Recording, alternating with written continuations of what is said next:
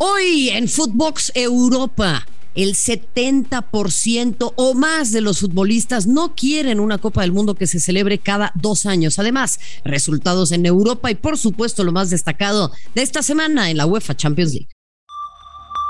Esto es Footbox Europa, un podcast con Marion Reimers y Rafael Márquez Lugo, exclusivo de Footbox. ¿Cómo están? Qué gusto darles la bienvenida. Este es un nuevo episodio de Footbox Europa, en donde hablamos de todo lo que tiene que ver, obviamente, con el fútbol internacional, pero centrándonos en ese rincón del mundo que es Europa. Y por supuesto, tenemos mucho, pero mucho para platicar después de un fin de semana muy movido y sobre todo eh, después de eh, lo que ha significado el huracán que ha originado la FIFA con esta idea de organizar un mundial cada dos años. A ellos les viene perfecto, pueden este, meter un montón de lana, eh, lógicamente eh, abusando, me parece, también de las condiciones en los distintos países que organizan Copas del Mundo. Es más, eh, había una candidatura conjunta ahí entre Inglaterra e Irlanda y se echaron para atrás con la candidatura del Mundial y decidieron hacer la euro o proponer organizar la euro porque le sale mucho más barato y aún así obtienen ese posicionamiento geopolítico que tanto le interesa a los países. Entonces, em, habrá, habrá que analizar mucho, mucho de esto y ya lo estaremos platicando junto Raúl el Pollo Ortiz, mi eje del mal. ¿Cómo estás? ¿Cómo estás, Marión? Te saludo con gusto. Fuerte abrazo a toda la gente que nos escucha. Pues sí, eh, literalmente lo que quieren es seguir explotando la gallinita de los huevos de oro. A mí la idea de un mundial cada dos años no me llama particularmente la atención porque pues, además no es barato. Hay mucha gente que ahorra durante los cuatro años, ¿no? Para, para poder asistir a una. Esta en particular tiene, tiene tintes que no son eh, para nada positivos, ¿no? Con un, país que eh, realmente deja mucho que desear en muchísimos aspectos. Pero bueno, la FIFA al final eh, lo que quiere es, billete, ¿no? Es que ese es el asunto, Pollo, porque muchas veces las personas se confunden y eso hay que explicarlo acá.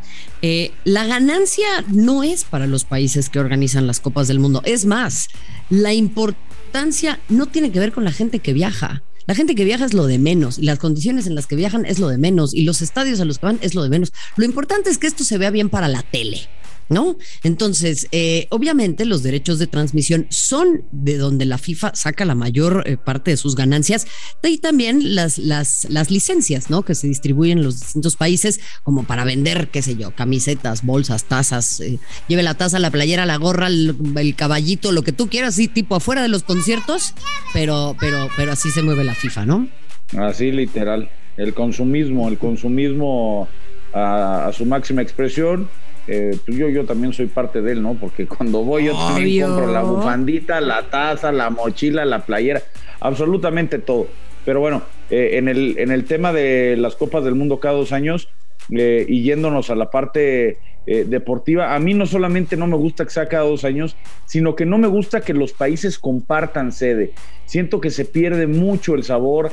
Ahora lo vivimos en la Eurocopa y, a mí no me gustó que se, que, se fueran a 800 ciudades a jugar eh, todos los equipos. Lo vamos a ver en el, Mundial de México, Estados Unidos y Canadá. Se va a hacer muy dispersa eh, toda esta situación y bueno, creo que en cuanto a ambiente, este podría ser, entre comillas, el último gran mundial, ¿no? Porque ya los demás, vamos a ver sedes conjuntas, porque son demasiados países para, para eh, un, o sea, demasiadas selecciones para un solo país. Efectivamente, y ahí viene, ahí viene el punto, Pollo, independientemente del asunto de Qatar, que es eh, increíblemente preocupante y que qué interesante, ¿no? Que los medios deportivos no hayan hablado de esta mexicana sentenciada a siete años de prisión y cien latigazos después de haber sido víctima de violación. Eh, pero bueno, a lo que menos se presta atención es a los futbolistas. Se realizó un estudio que representa a los futbolistas, o de parte del organismo que representa a los futbolistas, el 75% de mil jugadores encuestados de 70 nacionalidades distintas dijeron que no querían el torneo cada dos años, que lo querían cada cuatro años. Eh, digamos que el número más bajo que se presentó en contra de esta determinación estuvo en África, alrededor del 50% de los futbolistas eh, se debaten entre hacerlo cada dos años o no, pero el resto eh, muy por arriba del 50%, es decir, los futbolistas no quieren que haya un mundial cada dos años. No, no, no, a ver, eh, puedo entender que hay algunos países eh, que tienen muy pocas posibilidades de ir a la Copa del Mundo y el hecho de que haya muchas más elecciones y de que sea cada dos años les da la, posibilidad, pero también hasta para el tema de los récords, ¿no? ¿Cómo vas a poder medir? O sea, lo que hizo Miroslav Klose, pues lo hizo en un montón de copas del mundo. Ahora, eh, por ejemplo, Mbappé podría romper, por citar un ejemplo, cualquier récord y ya no se puede ni siquiera medir de la misma forma. Yo creo que no le viene bien a nadie que sea cada dos años. No, y ahí, bueno, obviamente hay que tomar en cuenta el, aspecto deportivo, en donde creo que también eh, eh, se pierde mucho. Pero yo insisto, Pollo, el otro día me, preguntaba un, aficionado, oye, ¿por qué se están lesionando tanto los jugadores? En mi tiempo no se lesionaban tanto, ¿no? Y yo le decía, bueno, es una cuestión multifactorial que, que tiene que ver obviamente con el análisis de los futbolistas, tiene que ver con cómo se juega también. Estaba yo el otro día comentando una final del 99 entre el United y el Bayern, oye, puro pelotazo, pollo, qué espanto, mano. Y ahora la verdad es que el fútbol tiene otras exigencias, pero eh, independientemente de esto, pues se van a quemar a los jugadores, ya no van a existir los ídolos de antes, como tú bien mencionas. Sí, de acuerdo, ahora el, fútbol es cada vez más físico. Y, lo veíamos en, el Mundial de Clubes que transmitimos para TNT Sports y lo veíamos también en la Copa Africana de Naciones. Ya puede ser que un equipo no tenga tanta calidad, pero si físicamente está bien, puede, puede competir. Antes era, era otra cosa, veías a los jugadores que se quitaban la, la, camiseta para intercambiarla y no estaban, no estaban cuadrados, eran pocos los que estaban, los que estaban también físicamente. Cielos, qué macizo. Y hoy las exigencias pues de cada partido, de cada competencia, si no ganas es un fracaso, si no ganas te corren, si no ganas te venden.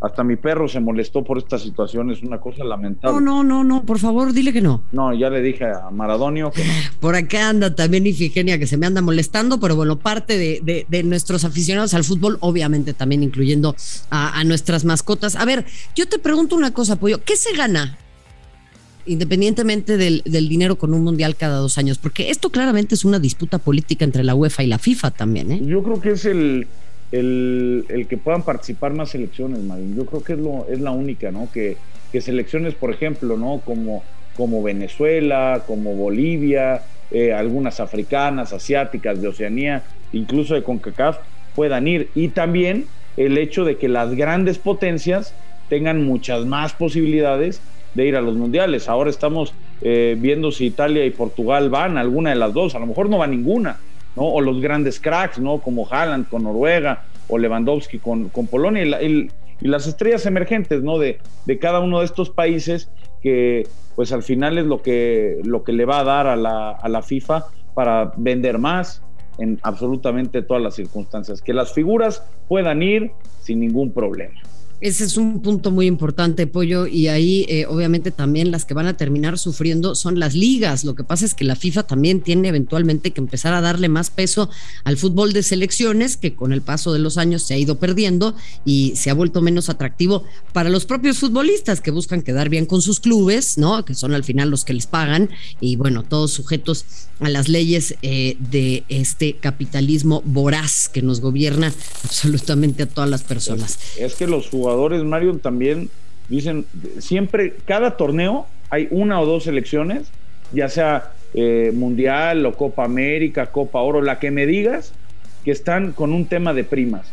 Porque claro, las selecciones son las que se llevan todo el beneficio y los jugadores que, llegan podridos ¿no? a estos torneos, cansados, después de tantos viajes, después de tantos partidos, eh, pues ven un, un beneficio nulo. Y al final no nos podemos olvidar de que los jugadores son los eh, grandes eh, protagonistas de este, de este deporte y los aficionados, para el aficionado cada vez es más caro ir a un partido, ir a la Champions, ir a un mundial. O sea, también se tienen que fijar que el fútbol es el deporte en teoría del pueblo, el que puedes practicar con una lata y unas piedras y ahora lo están haciendo mucho más elitista. De acuerdo, y eso viene desde el tacherismo, en donde se alejó al público de los estadios buscando implementar algunas otras medidas, algunas de ellas eh, muy impositivas y muy autoritarias, eh, presuntamente queriendo combatir la violencia en el fútbol. Lo único que hizo fue sacar la violencia de los estadios y llevarla a las calles. La gente ya no podía ir a jugar, eh, ya no podía ir a ver jugar fútbol, perdón, a los estadios porque era carísimo.